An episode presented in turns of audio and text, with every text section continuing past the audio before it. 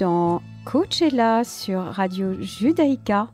Je suis Nathalie Fabreau, coach de vie et coach en entreprise. Et je suis très heureuse d'être là à l'antenne aujourd'hui, une fois de plus, pour vous parler de la prévention du burn-out. Donc, c'est la suite, c'est le deuxième module.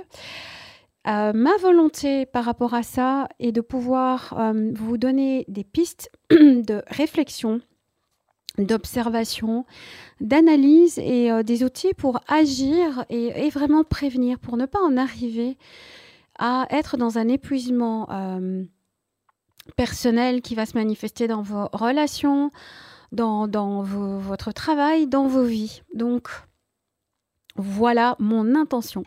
Alors, comme je le dis au début de chaque émission, euh, la volonté de cette émission Coachella n'est pas que pour parler du coaching proprement dit. Euh, il y a vraiment la volonté de vous permettre d'entendre euh, des experts ou des émissions sur des thématiques de développement personnel.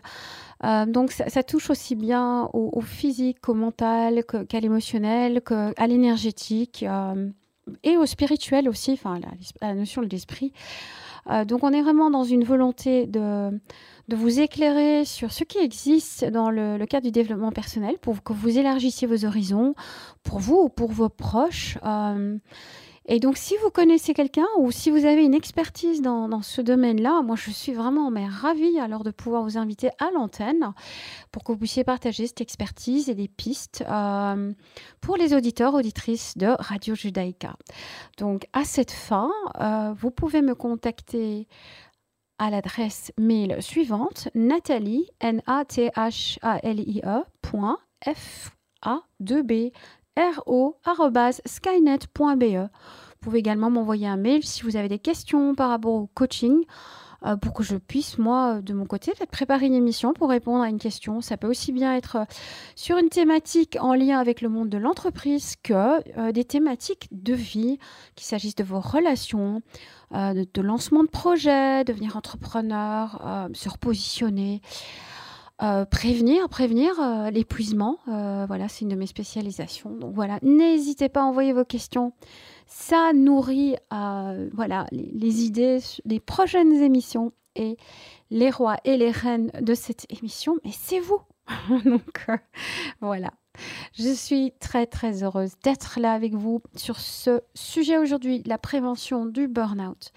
Dans l'émission précédente, je vous avais parlé alors de. j'avais, je donne juste quelques petits mots-clés, je ne vais pas refaire l'émission, mais celle-ci est un continuum, donc il faudrait quand même que je vous donne le, petit fil, le, fil euh, rouge qui est entre les deux. J'avais donc bien, euh, dans la définition du burn-out, insisté sur le fait que nous parlons d'une combustion intérieure lente, progressive, par étapes, et la bonne nouvelle derrière, c'est que nous pouvons donc voir venir à condition d'accepter, de regarder. Et de par euh, voilà, nos personnalités et les, les, les, les, on va dire, les causes que j'aborderai dans cette émission, pas toujours sûr qu'on ait envie de voir qu'on est à risque. Et je vous en parle en connaissance de cause. Moi-même, je peux être dans le plus beau déni. On dit bien que le cordonnier est le moins bien chaussé. Et que c'est mon entourage qui m'envoie par moments des messages si c'est pas mon corps. Alors, donc, dans ce contexte-là, je vous parle de prévention du burn-out pour cette raison-là, c'est que vu que c'est progressif étape par étape, vous pouvez voir venir. Si vous faites de la prévention, bah, vous évitez l'expérience d'un burn-out. Ceci étant dit, j'ai des collègues, confrères, super personnes qui ont écrit aussi sur bah, le cadeau. Donc il y a euh, un livre qui s'appelle Le cadeau de Madame Dublicky, euh, Pascal, que j'ai eu le que je salue si elle écoute cette émission, qui a écrit un très beau livre euh, sur bah, le fait, voilà, quels, ont été les cadeaux pour elle d'avoir vécu un burn-out. Ceci étant dit, moi, aujourd'hui, je vous parle de la prévention. Alors, dans ce contexte-là, nous avions vu dans l'émission précédente, j'avais demandé aux auditeurs auditrices de soit visualiser ou bien de dessiner trois cercles imbriqués les uns dans les autres, ce qui peut ressembler à une cible, euh, une fois qu'on a terminé ces trois cercles, de noter dans le cercle central zone de confort ressources, Dans le, deuxième cercle qui l'entoure, qui est au milieu, sollicitation. Euh, sollicitation, facteur de stress. Et dans le troisième cercle, le plus grand périphérique euh, qui englobe les deux, zone de panique, alerte rouge. Et j'avais invité à une réflexion sur qu'est-ce que je peux noter comme faisant partie de ma zone de confort, à savoir tout ce qui m'est inné, naturel, facile, acquis, que j'ai appris, pour lequel j'ai de l'expérience, de la facilité. Il peut s'agir de talents personnels liés à vos personnalités de compétences, de formation euh, que vous voilà que vous savez euh, partager euh, ou d'expériences de vie. donc et dans cette zone ressource aussi tout ce qui vous donne de l'énergie, vous fait du bien, vous apaise, vous permet de vous réguler, comme le sommeil, une bonne musique, une méditation, des activités plus régulières comme un sport ou même aller voilà, consulter des, experts en, sophrologie ou, euh, ou autre, euh, ou massage, euh, ou terme bien-être, retraite dans le silence ou, autre, bien-être. Donc voilà, c'est la zone ressource, tout ce qui vous donne de l'énergie et vous permet de partager avec le monde. Dans les sollicitations, bah, nous parlons de, des facteurs qui vous demandent de faire un effort. Donc ça peut être un stress positif qui en est généré. C'est ce qui en général nous motive, hein, l'élan. Et ça peut être aussi un stress plus négatif parce que ça vous sollicite beaucoup et ça vous fatigue. Euh, moi, j'aime juste reprendre l'image de l'enfant qui apprend à écrire et on voit, il tire la langue, il se concentre et, il écrit trop grand et il fatigue. Et puis à un moment donné, voilà, quand il est fatigué, bah, soit il se décourage ou, il s'énerve. Bah, ça, c'est quand il est en alerte rouge. Comme ça, vous aurez une petite illustration de quoi je parle. Et les enfants ont encore souvent, ah, si on leur a pas trop dit euh, tais-toi, pleure pas, ils ont encore la capacité à pouvoir peut-être exprimer euh, ce, ce trop-plein, cette alerte rouge. Hélas, nous les adultes, on a appris à faire ça avec élégance en mettant un beau masque, avec un beau sourire, ou bien à dire ouais non je suis cap, ouais non pas de problème, je gère. Donc quand on est dans l'alerte rouge, c'est pas toujours clair pour tout le monde. Donc voilà. Ça c'était l'émission précédente et là aujourd'hui je vais donc euh, continuer et nous allons explorer cette zone d'alerte rouge. Euh, parce que c'est elle qui euh, nous permet de savoir quand on n'a pas géré euh, notre, nos ressources et nos sollicitations avec équilibre. Parce que bah, le burn-out, c'est quand justement on ne gère pas de manière équilibrée tout ce qui nous permet d'être voilà, disponible avec des ressources et des moments de récupération par rapport à tout ce que la vie nous demande. Donc, nous allons aborder aujourd'hui euh, la, dimension euh, des formes du burn-out et je voudrais aborder avec vous aujourd'hui la dimension du côté multifactoriel du burn-out.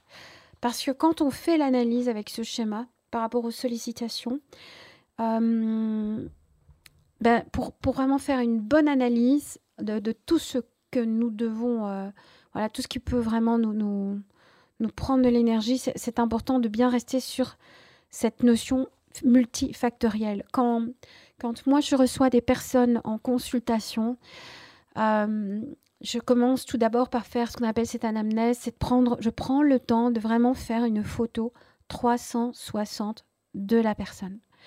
Car euh, c'est nous ne pouvons pas dire que le burn-out est une maladie professionnelle. Euh, c'est obsolète. Euh, les personnes qui, en arrivent au burn-out sont des personnes qui ont voilà, plusieurs facteurs euh, qui les ont amenés à en arriver à être dans le burn-out. Donc, je voudrais aujourd'hui explorer ça pour que vous puissiez continuer à vraiment regarder le, le burn-out pour vous ou pour vos proches voilà, avec cet angle, avec cet angle de vue, euh, pour que vous puissiez voilà, faire le point par rapport à ça. Et ensuite, euh, je, je, continuerai en, avec des pistes sur qu'est-ce que vous pouvez mettre en place. Donc, la volonté de ces, émissions, de ces modules, c'est vraiment de vous donner un petit bloc euh, théorique ou avec un modèle et un, outil, une réflexion pratique. Donc voilà, pour moi, ça c'est vraiment très très très important.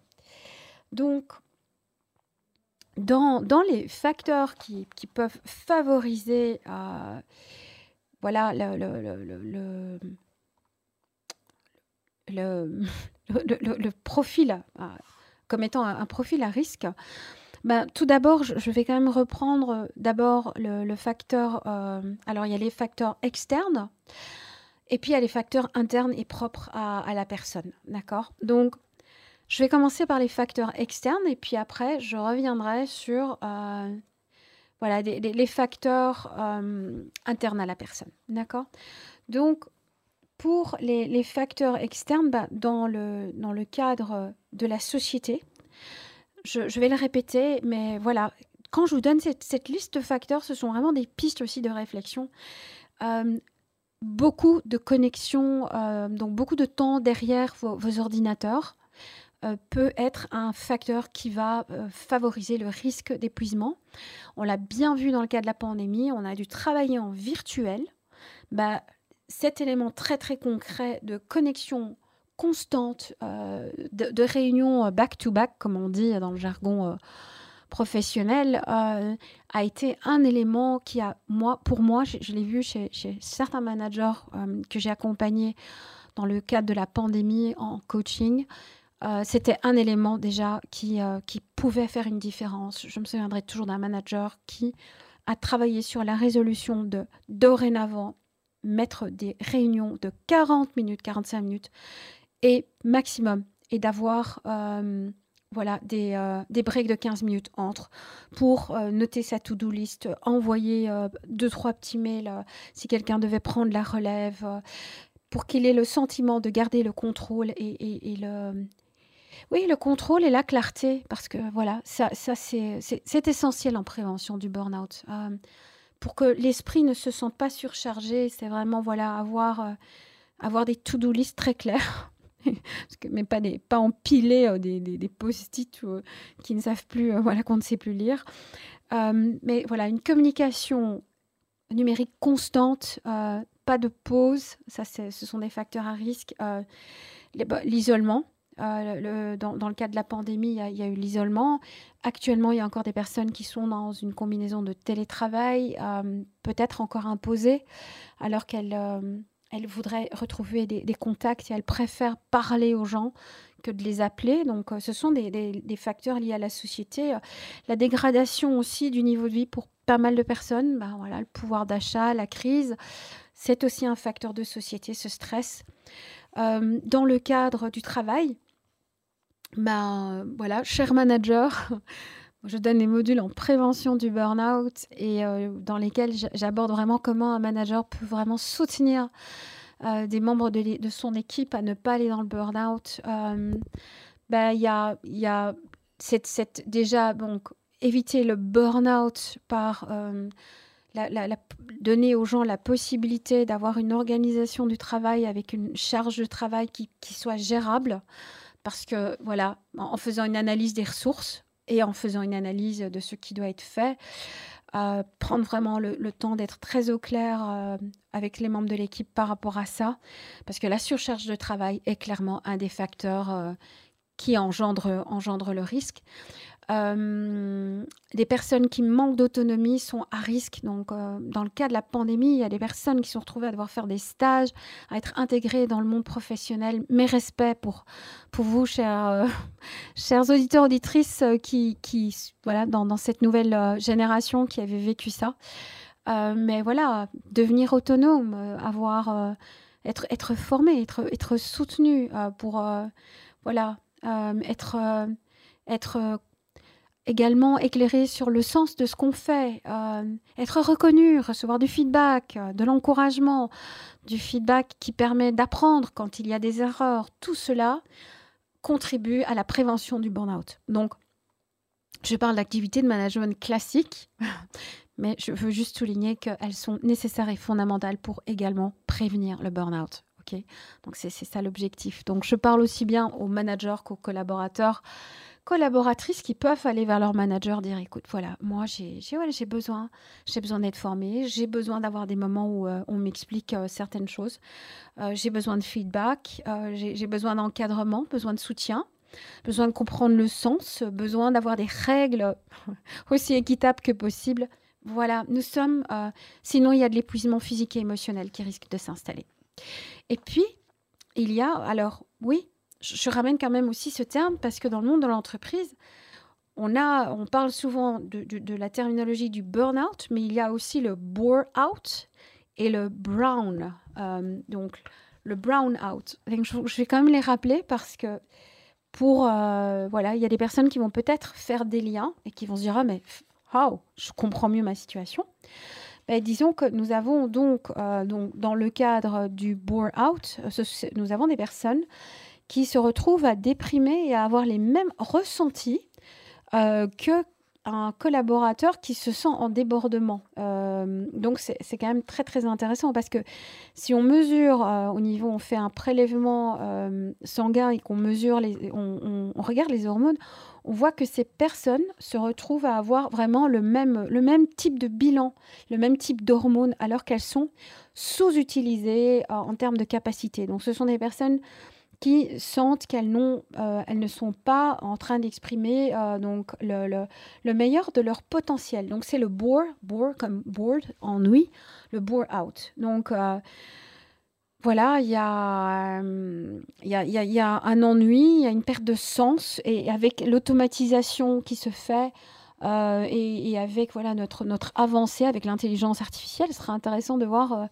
si ce phénomène va peut-être se renforcer, parce qu'il y a des talents qui ne seront peut-être plus utilisés de la même manière.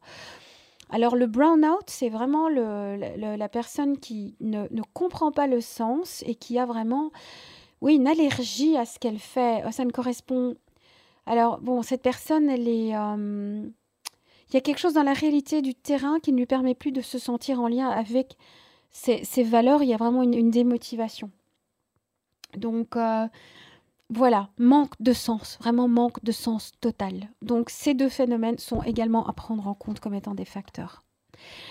Alors je vais maintenant vous donner juste euh, voilà, un petit instant pour réfléchir à, déjà à ces facteurs-là et de, peut-être déjà noter, euh, vous dire tiens mais moi dans les, dans les sollicitations c'est vrai que rien que ces facteurs externes sont, euh, sont déjà là et euh, sont, sont, déjà dans ma vie. Et, euh, et j'ai voilà, vraiment besoin de, de faire quelque chose par rapport à ça. Donc voilà, je vous donne juste deux minutes par rapport à ça.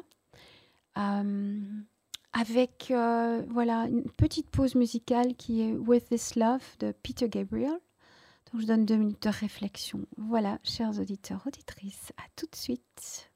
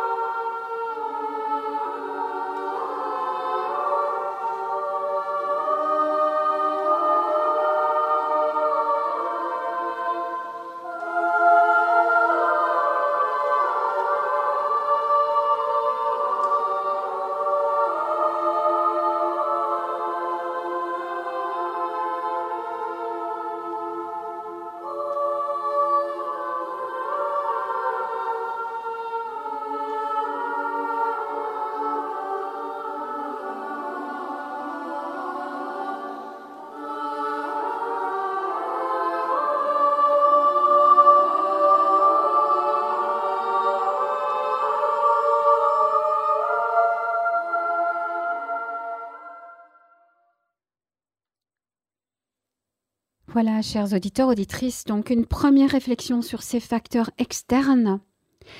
Et j'aimerais partager avec vous euh, quelques facteurs internes qui peuvent également favoriser ce risque de prévention. Et euh, voilà, je vous inviterai à juste à peut-être en prendre note et, euh, et dans le cas d'une prochaine émission, j'aborderai certains de ces facteurs de manière plus approfondie. Alors, les, caractéristiques personnelles que nous avons sont, bah, elles sont aussi en lien avec notre personnalité, avec euh, notre éducation. Et alors, bon, ça, ça reste générique ce que je vous dis, donc je vais, je vais juste le développer un petit peu. Euh, tout cela forge une perception que nous avons de nous en termes d'attente. Quelles sont les attentes euh, que j'ai par rapport à moi? Parce que je l'avais abordé dans une autre émission, mais il y a ce, facteur de voilà, j'ai peut-être été élevée, euh, et, ou, c'est peut-être ma, personnalité, je suis quelqu'un de structuré, rigoureux, détaillé, et j'ai peut-être eu des, parents, un environnement, euh, une éducation scolaire hyper, hyper exigeante, où il y a eu beaucoup de critiques. Euh, beaucoup d'exigences et, donc ça me rend assez euh, voilà assez perfectionniste assez assez difficile avec moi-même. Je me mets la barre haut. J'ai besoin de, voilà d'avoir le sentiment de maîtriser de connaître. Et ça c'est générateur euh, voilà c'est générateur de tensions qui peuvent être irréalistes. C'est-à-dire que je vais mettre une exigence d'un certain délivrable, que soit quantitatif ou qualitatif, qui, qui va me mettre vraiment beaucoup de pression euh, parce que je veux, je veux que ce soit parfait ou je veux démontrer euh, que je sais gérer, que, que j'ai cette capacité à être forte, à tout porter ou fort. Donc, euh, je, ne vais pas, voilà, j'ai pas envie de déléguer, j'ai pas envie de confier ça à quelqu'un d'autre parce que je m'identifie par rapport à cette excellence-là. Et ça me, voilà, ça me, ça me nourrit d'être valorisé de cette manière-là. Sauf qu'à un moment donné, ça peut être peut-être exagéré. Il y a quelque chose d'irréaliste derrière. Euh, y a peut-être trop, trop de, de, fierté ou de doute qui peuvent venir euh, derrière ça. c'est, peut-être un besoin de réassurance excessive aussi, euh, peur, du regard de l'autre. donc, ces attentes sur moi de, voilà, de plaire, de, de, de, faire vite, de faire bien, de, tout faire, de tout gérer, que tout soit parfait, dans nos personnalités, voilà, ça, nous met en tête de liste euh, dans la, en prévention du burn-out. Moi, je le vois dans les, profils de personnalité des personnes que j'ai. Ce sont des personnes qui sont terriblement professionnelles, mais qui sont épuisées parce qu'elles n'ont plus la distance, le recul, d'être pragmatiques et de dire, OK, pourquoi pas rester sur cette fameuse règle, hein, la, loi de Pareto 80-20, avec euh, voilà un, focus plein sur vraiment voilà le, le, 80% d'essentiel. Un bon focus dessus va m'amener à être sur un bon résultat, un résultat suffisant. Euh, sachant que les 20 derniers pourcents pour arriver à 100% vont demander beaucoup trop de ressources pour trop de, de retour sur investissement. Et c'est là qu'on est à risque de burn-out. Donc, réflexion par rapport à ça. Euh, voilà, quels sont mes modèles? Est-ce que je suis quelqu'un de très critique? Est-ce que j'ai besoin de tout maîtriser? Est-ce que j'ai vraiment besoin d'être dans cette reconnue par rapport aux autres, de leur faire plaisir, d'être toujours disponible? Est-ce que c'est, est-ce qu'il y a, est-ce qu'il y a de ça dans mes fonctionnements? Euh, Notez-le. Voilà, je vous invite vraiment, euh, je vous invite vraiment à, être conscient de ça. Et puis il y a, il y a aussi votre notion de, de, de confiance personnelle. Bah, ça veut dire que c'est aussi important, on, doit pouvoir se sentir dans une confiance, mais alors c'est confiance de moi et confiance aux autres. Donc il y, a aussi une corrélation avec la prévention du burn-out, c'est est-ce que je peux euh, avoir confiance en les autres pour leur confier des choses qu'ils ont à faire, qui, que, j'ai peut-être tendance à moi faire, alors que franchement, ça leur revient, ça fait partie de leur rôle. Ben, voilà, nous, avons le, burn-out parental aussi, hein, le, euh, qui, qui, est en, corrélation avec ça aussi, c'est comment pouvoir responsabiliser des enfants. Mais bon, les managers ont le même défi avec les équipes. Nous avons le même défi au niveau de nos familles. C'est voilà, qu'est-ce qu'on nous demande de faire alors qu'en réalité, on pourrait juste dire non, mais ça te revient. Même si, voilà, euh, bon, même si c'est peut-être pas fait comme je voudrais, ou ça te revient, c'est à toi que ça revient. Donc rôle et responsabilité. Ou est-ce que voilà, il y a des personnes qui se sentent indispensables, qui se surinvestissent, euh, qui ne confient pas, qui ne délèguent pas aux autres, qui n'arrivent pas à faire confiance. Euh, Je travaille beaucoup cette thématique de délégation. Et y a, ben, on ne peut déléguer que quand on en est arrivé à être dans un rapport de confiance. Alors, à l'autre, oui, et à soi. Je vais en rester là pour aujourd'hui. Euh, je, je, continuerai à approfondir dans le module 3 euh, donc les autres facteurs euh, qui peuvent également donc nous, nous, nous, amener à être à risque, euh, donc par rapport à la gestion de notre énergie, par rapport à nos peurs, par rapport à nos, idéaux, nos valeurs, nos principes, euh, par rapport à nos relations au travail, euh, par rapport à peut-être des facteurs de vie stressants qu'on sous-estime. Donc je continuerai à approfondir cette liste avec vous pour que vous puissiez continuer à faire ce bilan. Alors, moi pour aujourd'hui, j'ai juste envie de vous dire, ici, dans ce module, tout ce que je viens de partager est totalement en lien avec la gestion des frontières et des limites.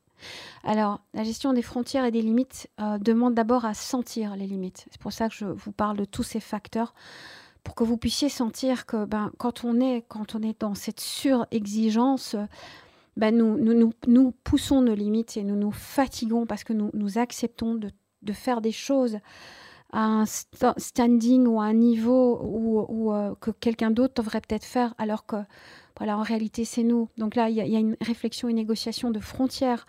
Donc je vous demande vraiment de juste rester sur cette réflexion d'ici la prochaine émission et euh, continuer à prendre des notes et continuer à alimenter aussi, c'est ce que j'avais dit dans la première émission.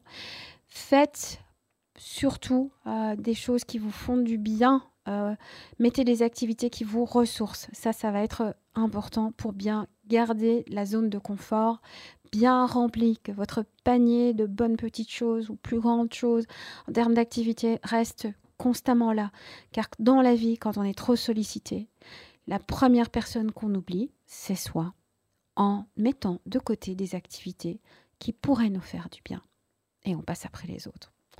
C'est ça la prévention du burn-out, c'est de se rappeler qu'il faut d'abord soi-même être en équilibre et avoir assez d'énergie. Car je vous rappelle que le burn-out, c'est la combustion lente intérieure. C'est quand on donne plus que ce qu'on reçoit pour rester en équilibre. Chers auditeurs, auditrices, vous êtes avec Nathalie Fabreau dans l'émission Coachella sur Radio Judaïka. Si vous avez des questions par rapport à la thématique de la prévention du burn-out, euh, le développement personnel, toute question que vous voudriez poser, à un coach en entreprise ou un coach de vie, ben voilà, vu que ce sont mes spécialisations, vous pouvez m'envoyer un mail à Nathalie, n a t h a l i e F comme France, A de B R O, skynet.be. Si vous connaissez quelqu'un qui a une expertise en développement personnel qui euh, pourrait être euh, interviewé, ça serait génial. Mais donnez-lui mes coordonnées et je verrai ce que nous pouvons faire. Voilà, bon après-midi à vous à très bientôt ou bonne soirée. À très bientôt, chers auditeurs, auditrices.